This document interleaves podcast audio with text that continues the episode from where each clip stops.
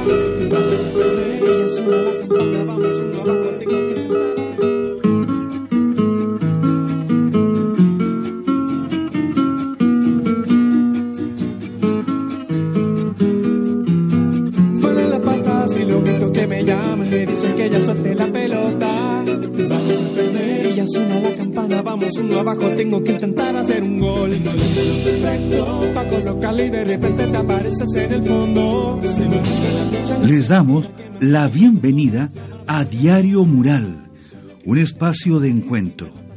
En Diario Mural podrás escuchar anécdotas, recuerdos, reflexiones, opiniones, arte, música y toda la diversidad de nuestras escuelas. Aquí comienza Diario Mural. Bienvenidos.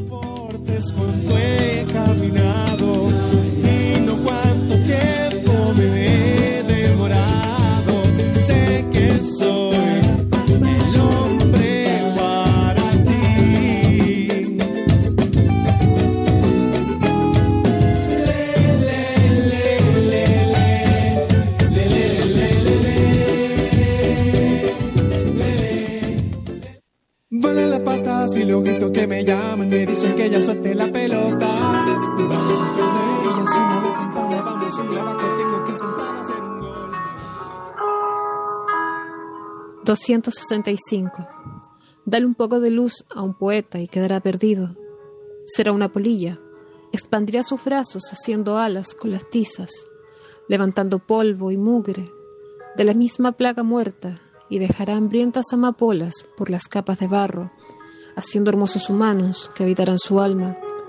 Dale una astilla y sacará un lápiz del frío, con el que hará su casa, pedregadas nubes y un perro con sombra al que pondrá a cuidar su puerta y sus letras, envuelto en todas sus palabras, envuelto en todos sus dibujos, como un brazo inútil mientras cae.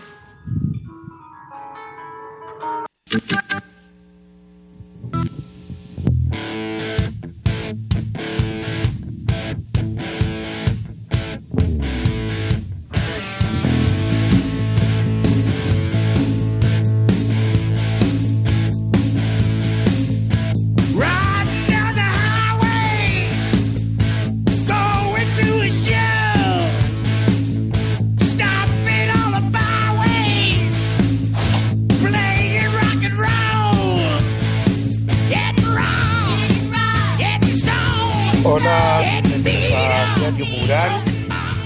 Acá en nuestra cuarta sesión ya cumplimos un mes. Cansador, pero sobre todo en estas condiciones que todo parece abrumador.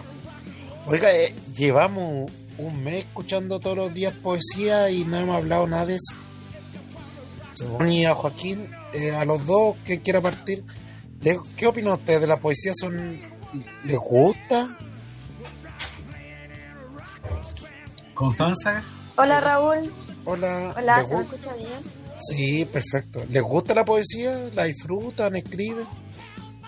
Eh, sí, me gusta leer poesía, pero no me gusta tanto escribirla. ¿Y algún poeta de cabecera que le guste? Eh, Pablo Neruda, algunos de sus poemas, también algunos libros que hablan sobre él. ¿Y usted, Joaquín, cómo está? eh, con un poco de frío, pero Sí, hace frío. aquí, aquí estamos bien, todavía estamos. ¿A usted también le gusta Pablo Neruda, como dice Connie? Eh, sí, sí, me gusta Pablo Neruda, eh, me gusta la poesía, no leo mucho poesía, pero yo, yo- es que yo creo que no, como que los tiempos a veces no te dan, no son para a veces para la poesía. Claro, y la poesía Es parece bueno, yo creo que es bueno y necesario, como se dice, leer poesía. claro, y la poesía parece que es otro tiempo, Pareciera. más calmado, reflexivo. Va como evolucionando también. Claro. Bueno, a mí me gusta mucho Pablo de Roca. Pero, Ah, ya. oiga, Pablo Roca, conocido de Pablo Neruda. Sí, pues, y enemigo de Pablo Neruda y de Vicente Guidó, pero Claro. bueno. Bueno, la idea es acá apoyar el arte local. Bueno, ah, educación tiene con- mucho que ver con poesía, con los sueños. Eh, para eso hoy día vamos a seguir en este tema. Es indudable que toquemos permanentemente el tema del teletrabajo, pero hoy día vamos a poner foco a, a, la ley CEP. Hay una flexibilización de la ley CEP, del uso de recursos. Más allá después de- vamos a tocar el tema, pero a continuación vamos a escuchar una entrevista a la profesora María Ojeda, que no sé si merece mucha presentación, pero ella va a comenzar eh, explicando cuál es la CEP y cuáles son sus, sus usos. ¿Ya? Así que vamos a comenzar a escuchar la entrevista y luego conversamos nosotros. Ya, ahí, le, ahí les va.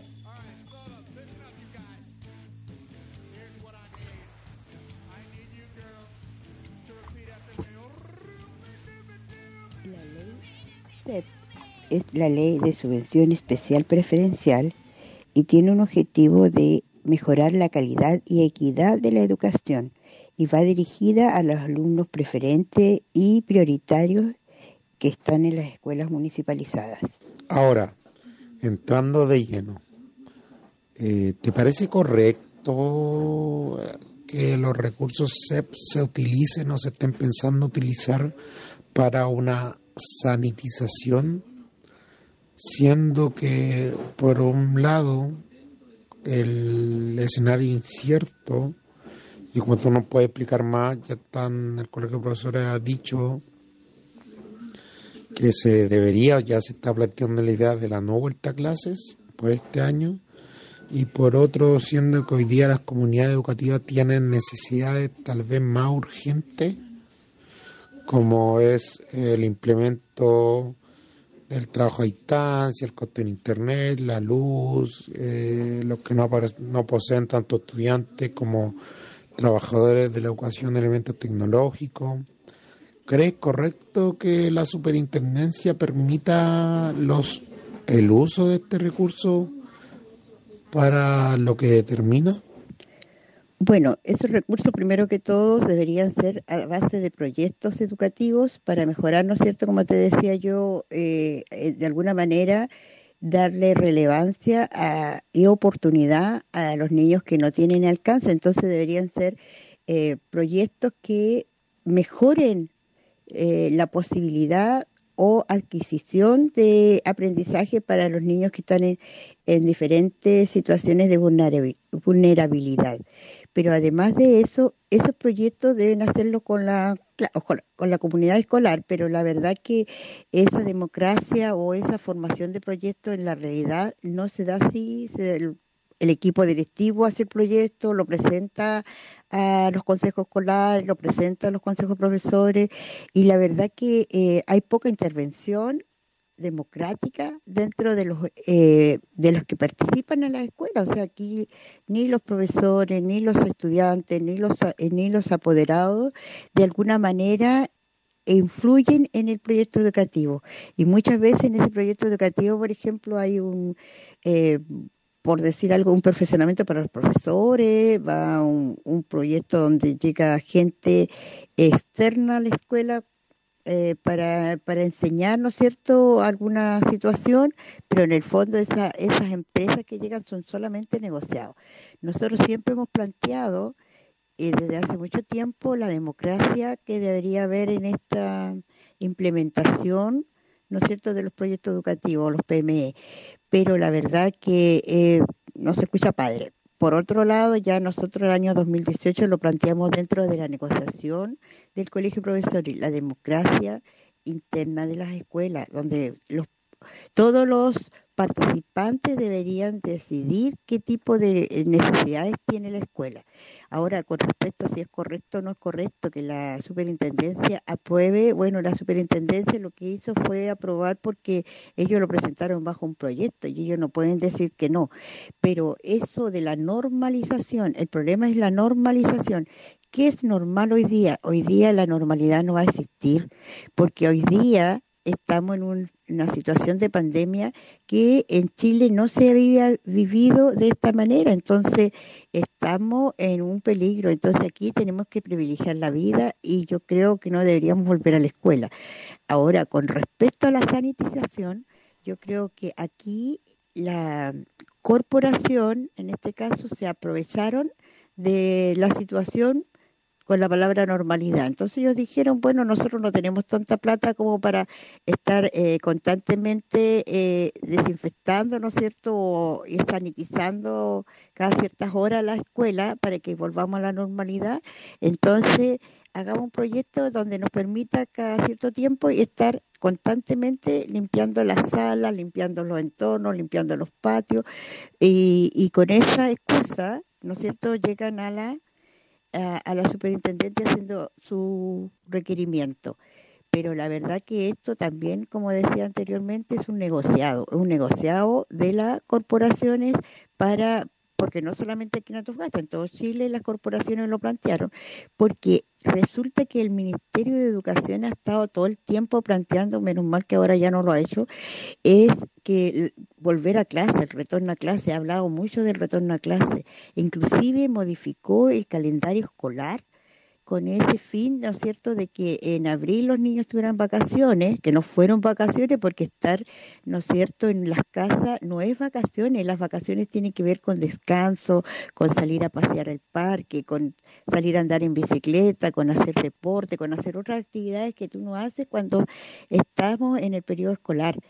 Y hoy día, ¿con qué nos encontramos? Con chiquillos que ya están cansados, que ya, que no quieren clase, que en un momento determinado inclusive hasta duermen mientras están en la clase, ¿no es cierto?, online, en algunos casos, y en otros casos los niños están desmotivados porque están, ¿no es cierto?, confinados en sus casas, que muchas veces no cumplen las condiciones eh, que son necesarias como para que los jóvenes puedan eh, expresarse, divertirse y hacer sus cosas que hacen normalmente los chiquillos, juntarse con amigos, con sus pares.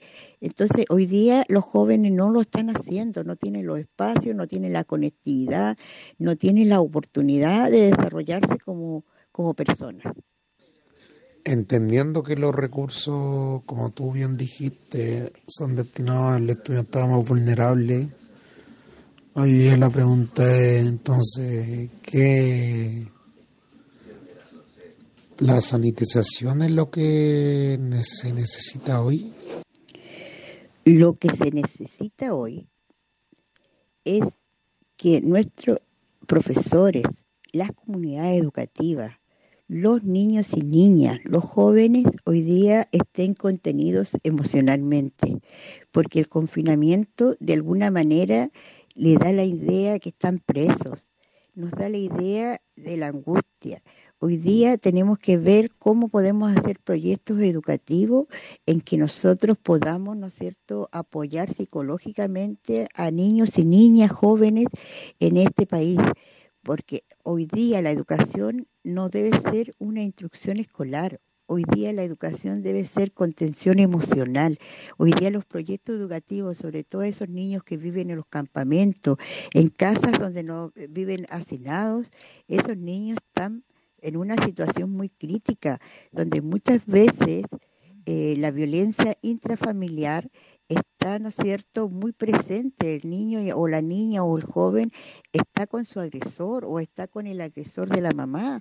Entonces, hoy día el confinamiento y el hacinamiento tienen una situación que vamos a tener que enfrentar todo el país en, en una situación de salud mental.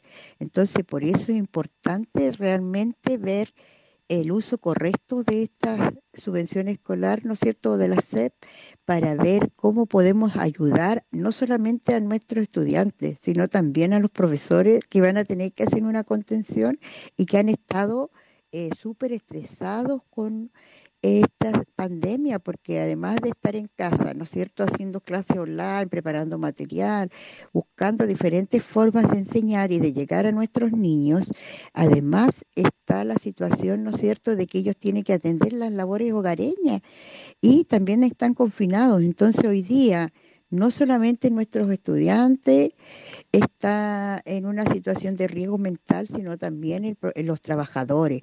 Entonces, yo creo que el plan debe ser un plan integral de apoyo psicológico y apoyo moral a toda la- a todo el país, porque hemos estado demasiado tiempo, ya llevamos más de 100 días de confinamiento. ¿Estás de acuerdo en la forma que se determinó el uso de esos recursos? ¿De manera en consulta? ¿Cuál es la postura del Colegio Profes, tanto local como nacional? ¿Cómo se debería determinar el uso de los recursos? El Colegio de Profesores a nivel nacional y a nivel comunal ha sido bastante crítico con respecto al tema, ¿no es cierto?, de la utilización de los recursos CEP, que en general en este país han sido muchas veces mal utilizados. Hay contrataciones, ¿no es cierto?, que no corresponden, hacen uso de las de los dineros CEP para contratar profesores cuando la verdad que no, o sea, o monitores con una situación que no corresponde porque los profesores deberían ser contratados por, por el estatuto docente, no por ley CEP. Y de alguna manera es, siempre los recursos no han sido consensuados con nadie. O sea, aquí ellos determinan, cada escuela, cada director determina eh, cómo utilizarlo.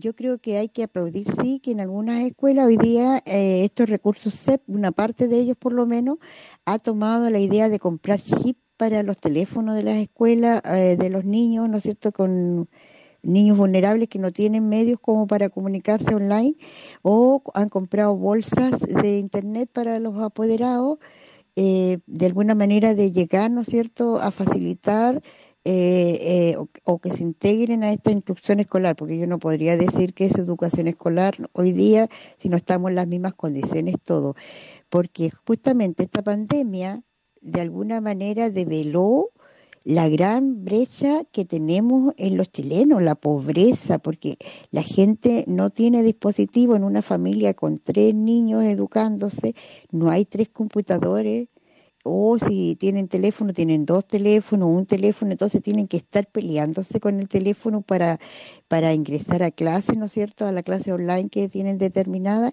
Y, y en eso hablan también de normalidad en algunos establecimientos, aquí en, mismo en Antofagasta. Hemos reclamado de esa situación porque no corresponde que los directores estén diciendo que prácticamente se haga el, el horario normal eh, de clase cuando hay niños que realmente no pueden acceder y muchos profesores han trabajado con, online, con los WhatsApp, con los correos, con los amigos de los amigos. Entonces han, han, han hecho cadena y aún así hay niños que nosotros no tenemos acceso a ellos porque no pueden acceder a la información que están entregando las escuelas. Se le está entregando guía en físico en algunos casos a algunos niños. Entonces, ¿de qué estamos hablando? Hoy día hay una disparidad en la, lo que estamos entregando los profesores y en el esfuerzo que se está haciendo para llegar con contenidos mínimos, ¿no es cierto? Y nos damos cuenta además de la otra disparidad, de la disparidad cultural porque hay muchos padres que no entienden lo que estamos haciendo, entonces no pueden apoyar a sus hijos en las casas. Entonces es lo mismo que nada, porque los niños están prácticamente solos, indefensos, ¿no es cierto?, ante un cúmulo de información que no son capaces, ¿no es cierto?, de traducir.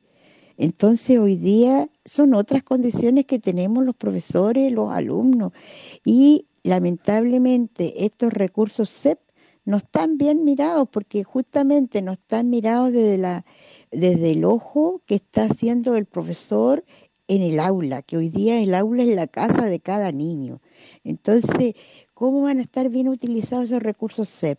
Cuando no nos han preguntado cuál es la mirada que tenemos nosotros con respecto al tema.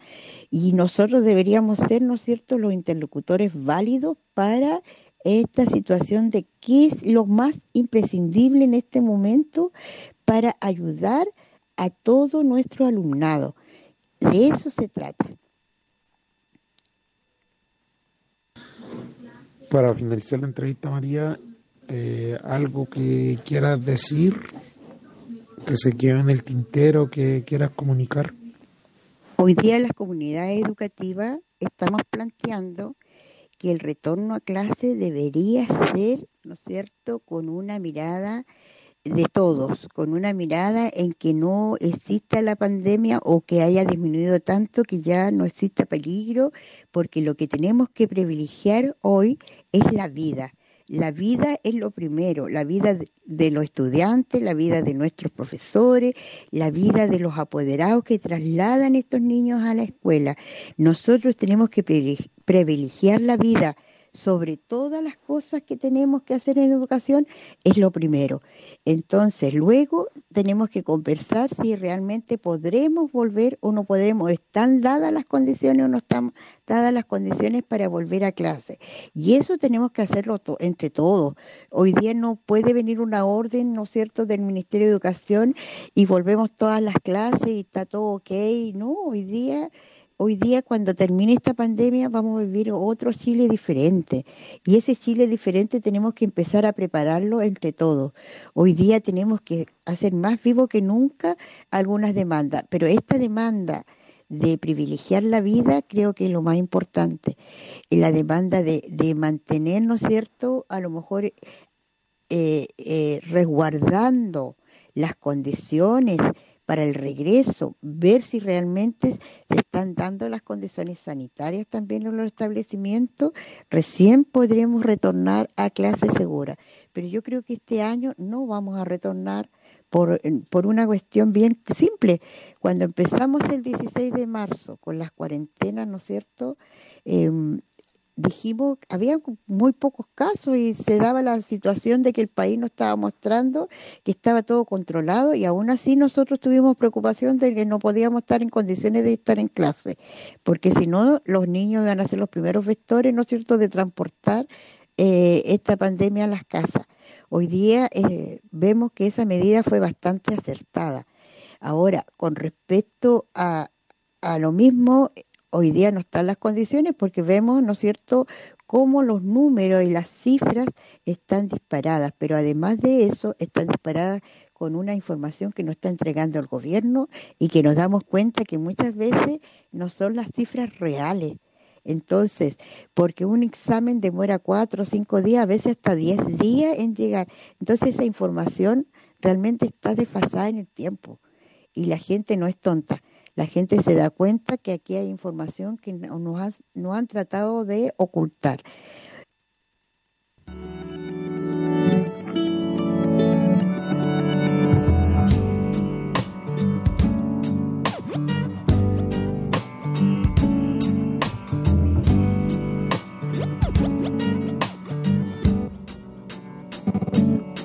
Que viva la ciencia, que viva la poesía, que viva siendo mi lengua cuando tu lengua está sobre la lengua mía. El agua está en el barro, el barro en el ladrillo, el ladrillo está en la pared y en la pared tu fotografía. Es cierto que no hay arte sin emoción y que no hay precisión sin artesanía, como tampoco hay guitarra sin tecnología, tecnología del nylon para las primas, tecnología del metal para el clavijero, la prensa, la gubia y el barniz, las herramientas del carpintero el pastor y su afeitadora, el despertador que ya está anunciando la aurora y en el telescopio se demora la última estrella.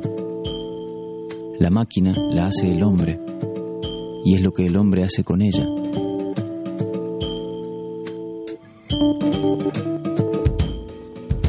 El arado, mesa en que apoyo el vaso de vino, las curvas de la montaña rusa, la semicorchea y hasta la semifusa, el té, los ordenadores y los espejos, los lentes para ver de cerca y de lejos, la cucha del perro, la mantequilla, la yerba, el mate y la bombilla. Estás conmigo. Estamos cantando a la sombra de nuestra parra, una canción que dice que uno solo conserva lo que no amarra. Y sin tenerte, te tengo a vos y tengo a mi guitarra. Hay tantas cosas, yo solo preciso dos. Mi guitarra y voz, mi guitarra y voz. Hay tantas cosas, yo solo preciso dos. Mi guitarra y voz, mi guitarra y voz. Hay cines, hay trenes, hay cacerolas, hay fórmulas hasta para describir la espiral de una caracola, hay más. Hay tráfico, créditos, cláusulas, salas VIP, hay cápsulas hipnóticas y tomografías computarizadas, hay condiciones para la constitución de una sociedad limitada, hay biberones, hay obuses, hay tabúes, hay besos, hay hambre, hay sobrepeso, hay curas de sueño y tisanas, hay drogas de diseño y perros adictos a las drogas en las aduanas. Hay manos capaces de fabricar herramientas con las que se hacen máquinas para hacer ordenadores que a su vez diseñan máquinas que hacen herramientas para que las use la mano. Hay escritas infinitas palabras. Zen, Gol, Bang, Rap, Dios, fin. Hay tantas cosas, yo solo preciso dos. Mi guitarra y voz, mi guitarra y voz. Hay tantas cosas, yo solo preciso dos. Guitarra y voz, mi guitarra y voz. Hay tantas cosas, yo solo preciso dos. Mi guitarra y voz, mi guitarra y voz. Hay tantas cosas, yo solo preciso dos.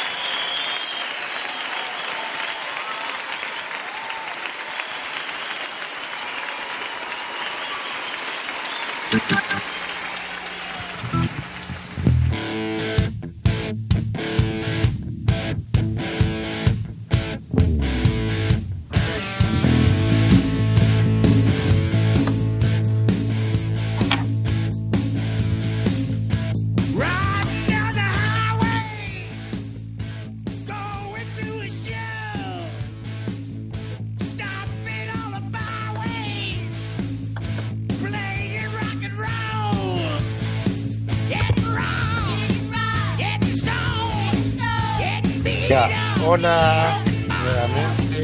Estamos escuchando a Jorge Drexler. Su guitarra, la canción Su guitarra. ¿La, la han escuchado? ¿Cómo se llama la canción? Eh, mi guitarra y mi voz, si no me equivoco. Ah, no, ya. ¿Han escuchado a ese cantautor? Es al cantante lo ubico, pero la, la canción por el título no. ¿Usted con él Eh. le gusta? Eh, no, no he escuchado la canción. Escucha. Ya, pero una linda canción, bella, además, buen sonido. Oiga, entonces, adentrándonos al tema, estamos hablando de los recursos CEP, o sea, el dinero que destina el gobierno, el Estado, a los estudiantes más vulnerables, ¿cierto? Que tienen más riesgo social. ¿Ya?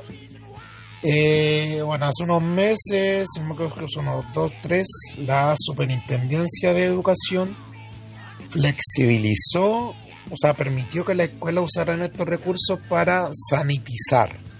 Cloro, uso mascarilla, escuelas modulares, etcétera.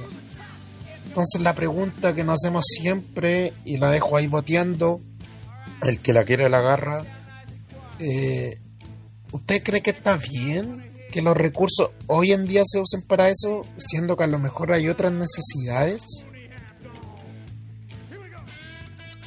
Eh, yo creo que, como dices tú, hoy en día hay otras necesidades para ocupar, no sé, dinero o otros recursos como de sanitización. Eh, por ejemplo, eh, si bien la vuelta a clase no va a ser en un mes, en dos meses, quizá va a ser el próximo año o a mitad del próximo año. Entonces yo creo que esos recursos deberían emplearse para eh, la sanitización de las casas eh, de bajos recursos. Claro, para paliar un poco un poco todo lo que estamos gastando, porque cuando hablamos de contención emocional, eh, opino, no ustedes, que no tiene que ver solamente con conversar, sino que las condiciones de trabajo, de estudio, sean mejores, ¿o no? Joaquín, ¿qué Claro. Eh, sí, yo comparto lo, lo, lo que dice usted, Raúl. Hay una un mal uso, pienso, en, el, en esta por, me- por- a través de esta decisión que tomó la superintendencia de utilizar dinero SEP para la sanitas, sanitización de Sanitización. Sí, sí. Eh, de las escuelas y liceos, porque, como bien dice Constanza, no sé yo si habrá habido alguna consulta, por ejemplo, en el caso nuestro en esta ciudad, a los directores, directoras de los establecimientos, para en conjunto decidir en qué se pueden utilizar esos dineros. Porque a lo mejor, como decía Constanza y, y- y- y- y Raúl, el tema de la- las carencias que están teniendo los alumnos más vulnerados que tenemos en la comuna, ya sea carencias económicas, carencias de, de tipo psicológico. Y, y lo otro que yo estimo es que el, el realizar eso que usted también pronuncia, Raúl, ¿ya? puede ir creando eh, intranquilidad Sí. ya una, una suerte de incertidumbre porque uno podría pensar ah están sanitizando la escuela entonces a lo mejor en dos semanas o ya la cosa se, como que se está solucionando el problema del, del, del virus ya eso Claro. podría responderle Rob.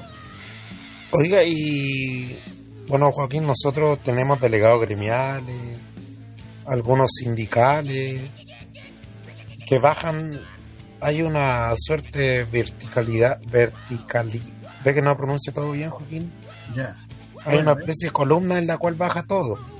ya Eh, en el caso, Connie, de los estudiantes, eh, los centros de estudiantes eh, son escuchados, ¿a ustedes les comunican estas informaciones o esto, al igual que el gobierno y como dice María, cuando cifra, esta información está como encapsulada y ustedes no tienen acceso? Eh, claro, hay alguna información que nosotros como estudiantes no podemos acceder, así como eh, los profesores, por ejemplo, quizás los profesores le dicen mucha de la verdad y a nosotros nos cuentan la mitad de la verdad. Quizá debe ser como un tema para no ponernos tan alerta, no, o por lo menos tranquilizarnos un poco, pero la verdad es que igual antes de la pandemia casi siempre ha pasado en los liceos que eh, los directivos no, no siempre dicen la verdad o ocultan información. Claro.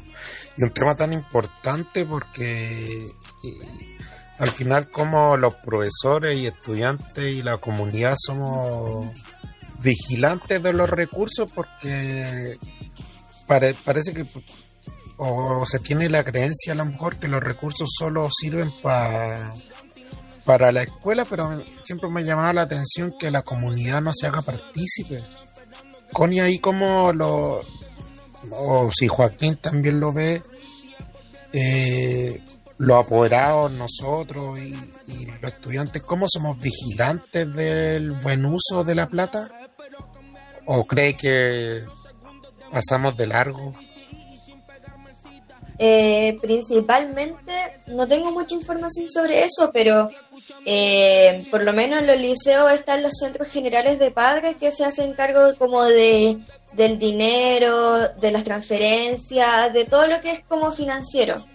Y se supone que ellos son los primeros en, en saber acerca de todo el, lo- el dinero que llega al liceo, aparte de la coordinadora, del director, de los directivos, ellos también son como los primeros apoderados que se, que se encargan de, de la utilización de, de ese dinero. ¿En qué lo vamos a gastar? ¿Cuáles van a ser las medidas y todo eso? Y usted, usted tiene, por ejemplo, los estudiantes, o en su caso, usted como ve mm, la- el panorama general, sabe los recursos que consta el colegio, eh, cómo es la administración de ese dinero, o, o eso, porque, porque al final la información pública. ¿Se interesan los estudiantes en esos temas o tan, en realidad no?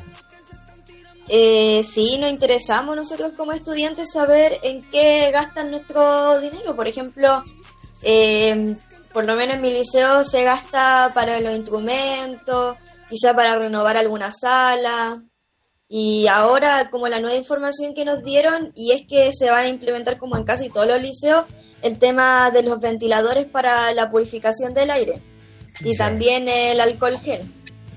¿Cuándo les dieron esa info? Nos dieron esa información antes de que cancelara las clases. Ya. Mm. Mira, interesante. Bueno, Joaquín llegó, eh, pero Connie habla que, que le informaron de, de que el gato iba a ser en ventilador, alcohol gel, que es bueno. Pero usted, Joaquín, tal vez bueno creyendo que vamos a volver. ¿Esto será alguna artimaña? ¿Se está allanando el camino? ¿Qué, qué ¿Cuál piensa usted, Joaquín? Eh, bueno, yo primero alcancé a escuchar el tema de. que Usted también ha dicho varias veces del programa el tema de la.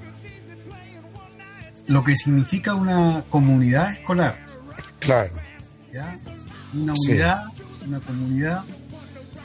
Y eh, la otra opinión que me quedó también, eh, después de haberle escuchado a usted, Raúl, el, la idea de que la vuelta, la eventual, eventual vuelta a clases, sería algo distinto, la escuela sería distinta a lo que era antes de esta pandemia. Eh, yo quisiera pensar que sí, yo quisiera pensar que sí, que se produjera, produjera en, las, en, en las comunidades educativas, se abriera el debate, se, promoviera la mayor participación y que la, la, toda la comunidad, incluidos los alumnos, profesores, trabajadores, apoderados, eh, tuvieran la posibilidad de incidir en decisiones, en decisiones que van a afectar al, al liceo y a los mismos niños y niñas que están estudiando.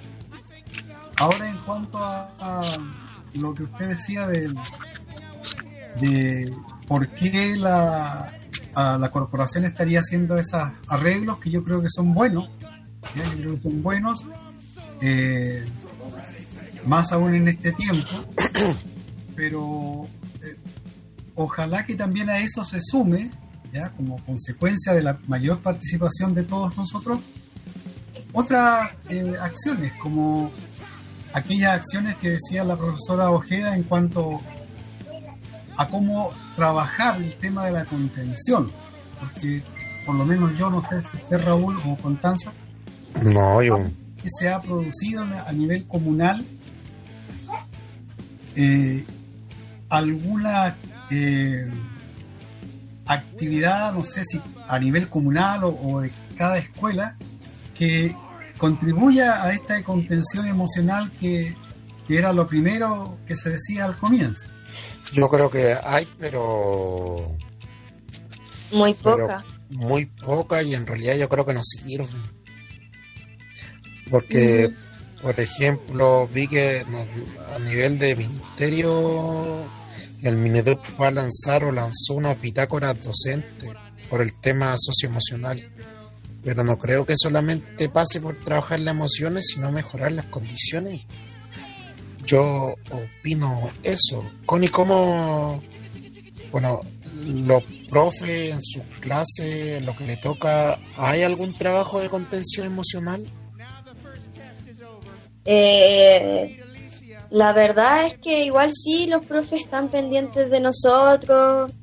Eh, hay como esa contención emocional que igual nosotros necesitamos, pero no, no es lo mismo que, como decía yo mucho, muchas veces en, este, en esta radio, de no es lo mismo estar tras de una pantalla escuchando a una persona Qué que frío. estar viéndola de frente.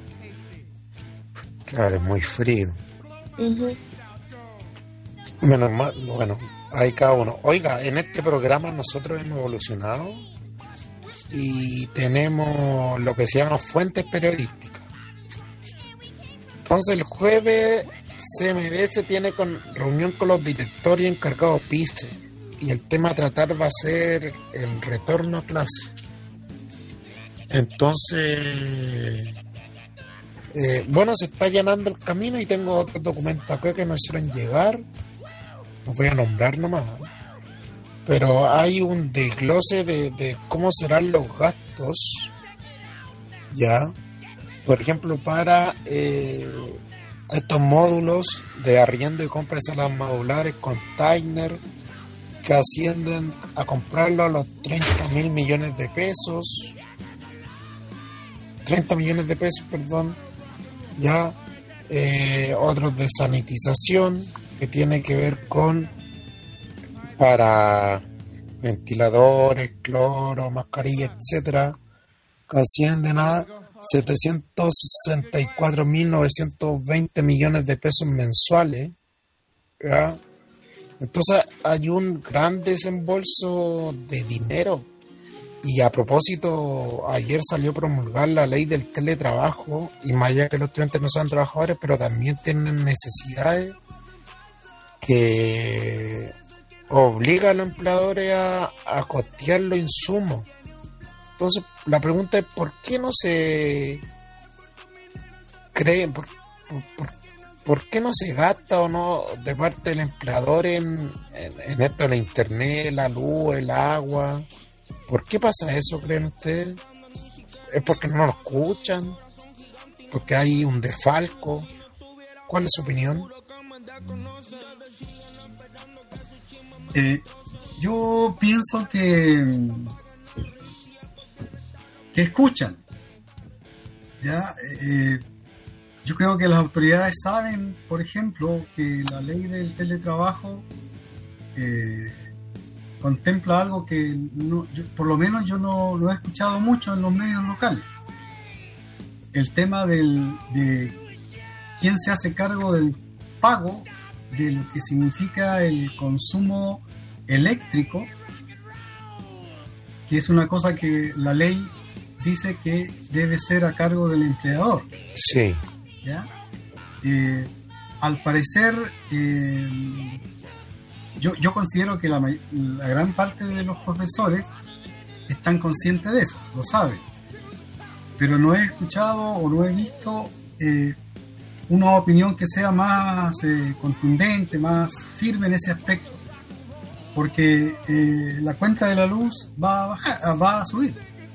Y lo mismo va a ocurrir con nuestros alumnos porque Raúl y Constanza saben que a lo mejor muchos muchos estudiantes eh, eh, el, el estar una mañana entera quizás frente a, con un computador encendido eso afecta el, el, el gasto mensual de la, de la familia del estudiante además el agua, además uno va al baño, tal vez a chatear o algunas de esas cosas.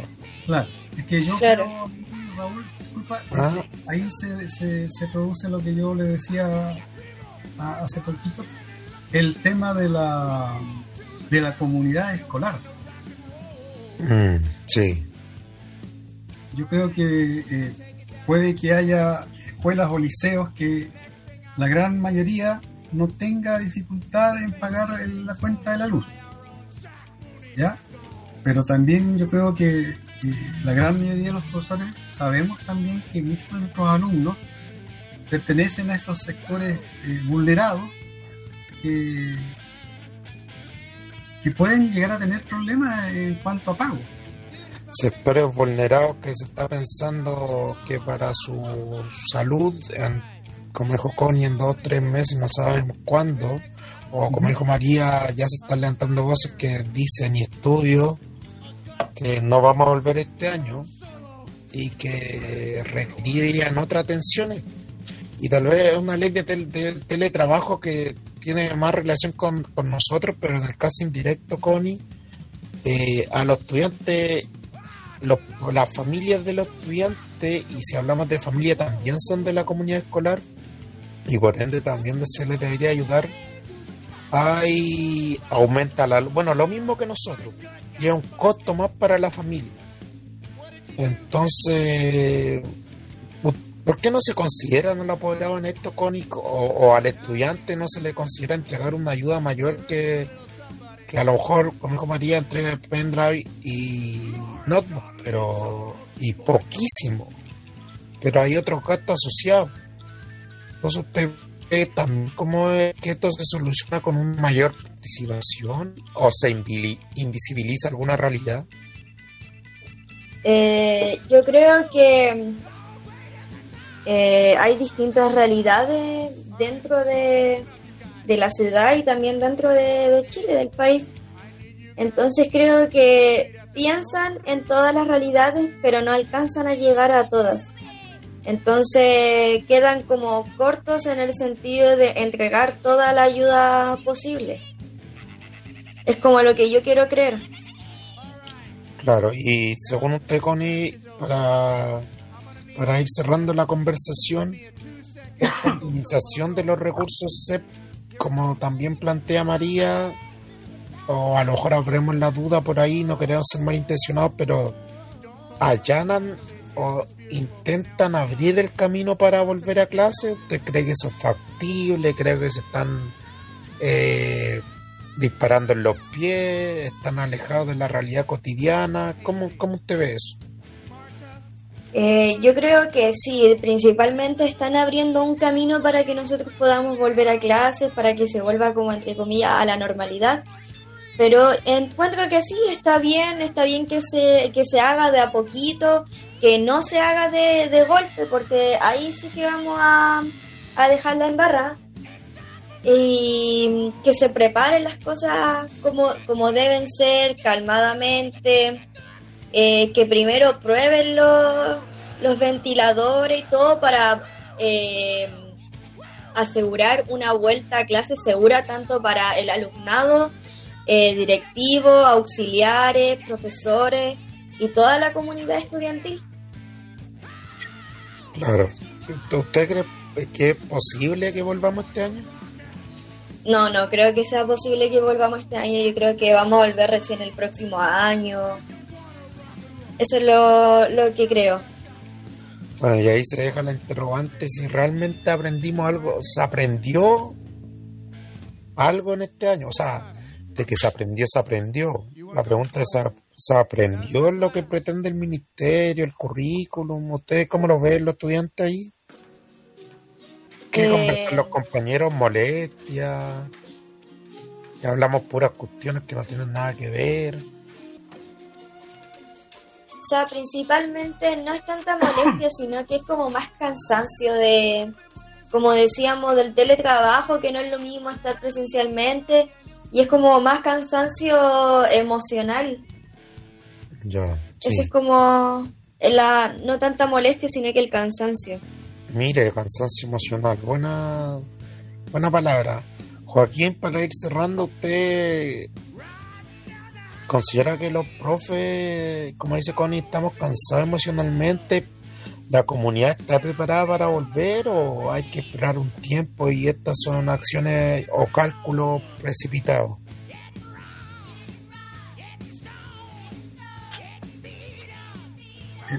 Bueno, la, la primera pregunta que tú haces es el tema de los profesores. Yo creo que eh, nuestro país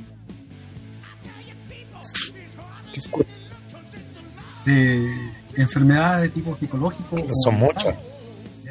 Y uno de los grupos más afectados y uno de los grupos más, en el caso del índice, la cantidad de suicidios de adolescentes, se da muy fuerte en la segunda región, especialmente en la ciudad de Calama. ¿ya? Eh, yo creo que todo eso se ha profundizado y, y el 18 de octubre del año pasado, en, en todo ese movimiento que hubo, se, mucha gente que de- decía desconocer lo que ocurría, bueno, no pudo más que, que admitirlo. Así es que eh, eh, ayudar, ayudar a, a- a que no sea tan brusco, como Constanza también lo dice, que no sea de, un- de una semana para otra. En todo caso, eh, eh, yo pienso que la autoridad nacional, las autoridades nacionales, que son bien impredecibles, pues a veces dicen una cosa ¿ah? y íbamos a entrar el 27 de, abril, creo. Después un ministro decía de que no había que colegio suspender las clases. Así es que, que, si tú me preguntas, en ese aspecto yo creo que hay que estar muy atento, muy atento y ojalá que las decisiones que se tomen sean las mejores. Claro, parece que despertamos, pero algunos no. O se aferran a, a la ilusión del para a la ilusión paradisiaca que tienen. ¿ya? Bueno, es, bueno, es el tema de que conversamos. Vamos a pasar a, a una canción. No soy chichigán, pero igual, de Pablo Chile. Yo no sé cómo se pronuncia. Usted, bueno, usted profe inglés. ¿Cómo se pronuncia My Blood? ¿Está bien dicho My Blood? ¿Qué quiere decir? Mi sangre. Si lo escribe. Ah. Ah, ahí está. Ahí está, es como decir Google. Ya, vamos con, con la canción entonces Pablo Chile y luego volvemos cuando ya se acabe.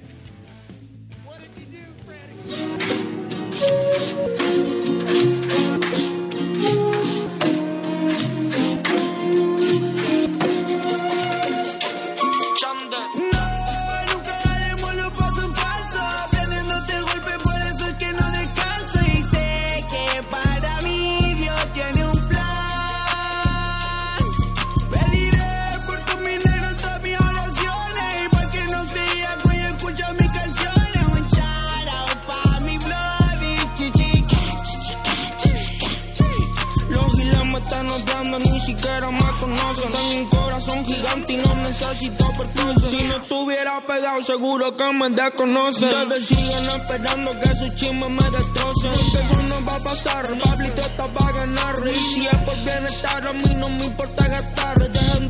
Pegar, nadie va a tener que robar. Voy a poner a todos los niños de la pobla a cantar. Espero cambiar el mundo, aunque me cuesten los segundos de mi vida. Se dice y, y sin pegarme el cita. El tráfico, los robos, los panas que se suicidan. Te tienen hoy en día, día escuchándome en tarima. Si te contar un par de historias de la calle, te da pena. Como la delincuencia se expande como.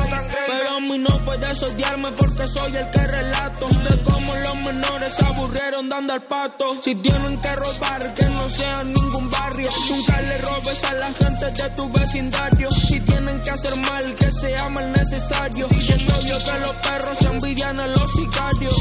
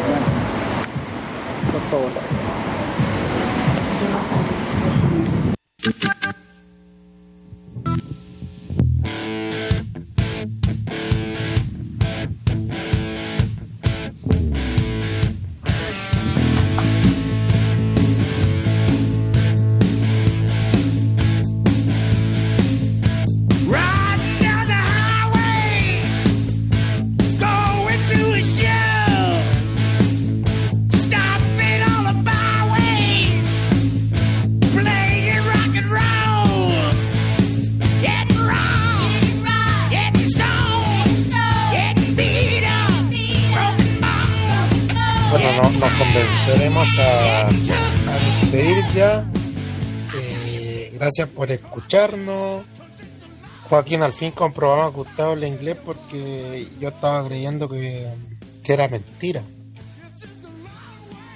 Así que podría despedirse en inglés hoy día, por favor, antes. Con esta- ¿Ah? Algo que quisiera aprendiendo. Algo que quisiera empezar. Yo por lo menos paso un dato. eh, también lo vamos a publicar, pero hay una iniciativa que se llama Despensa Popular de Alimentos, que compra solidaria. Con la compra de una caja usted puede enviar a otro. Así que empezamos a hablar de economía circular, de economía solidaria, cooperación, organización. Parece que hoy día nos abandonaron, pero nos tenemos a nosotros mismos. Como siempre, a lo mejor. Bueno, Connie parece que tiene un problema. Joaquín, ¿algo para despedirse? Eh, sí, eh, bueno, yo creo que eh, celebrar la, el mes en que estamos, eh, que estamos transmitiendo este programa e invitar a los que nos escuchan a participar de él. ¿ya? Claro. Siempre te va a enriquecer la, la conversación con opiniones Contrarias incluso. diferentes, ¿ya? porque de lo que se trata acá yo creo es relevar lo que es la educación en general. Claro. Connie, Eh, muchas gracias. Pues- no tendría yo más que aportar. pero good morning, ¿cómo? Así mismo, sí. Ya. El programa está grabado, así que-. El programa está grabado. No, y que hay- ahora estamos en- en las redes mundiales, el mundo mundial. Imagínese. Sí. ¿alguna palabra de despedida? Eh, mandar mucho apoyo a todos, a, incluyendo a los estudiantes y a los profes, a los apoderados, sobre todo a los que todavía tienen que ir a trabajar, eh, sacando salvoconducto y exponiéndose al virus. Claro, no todos nos podemos...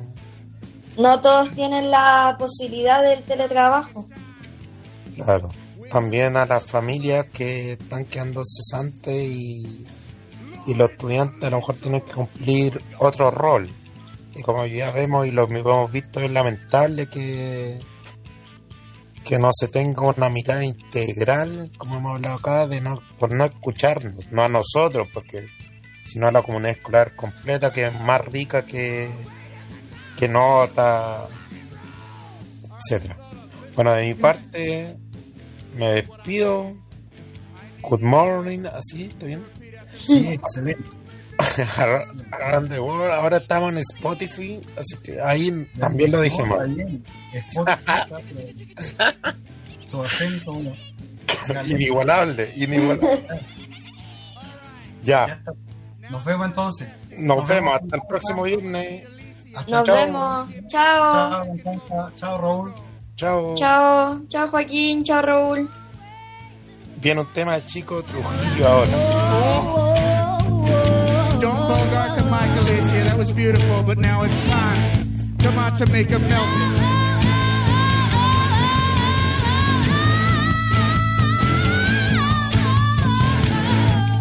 That was tasty. Marta, blow my brains out. Go.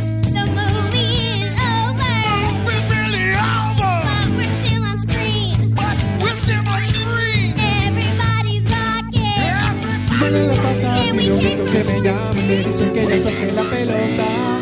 Vamos a perder ya suena la campana. Vamos uno abajo, tengo que intentar hacer un gol. Perfecto, para colocarle y de repente te apareces en el fondo. Suena la campana y por hoy cerramos los portones imaginarios para abrirlos nuevamente el próximo viernes a las 19 horas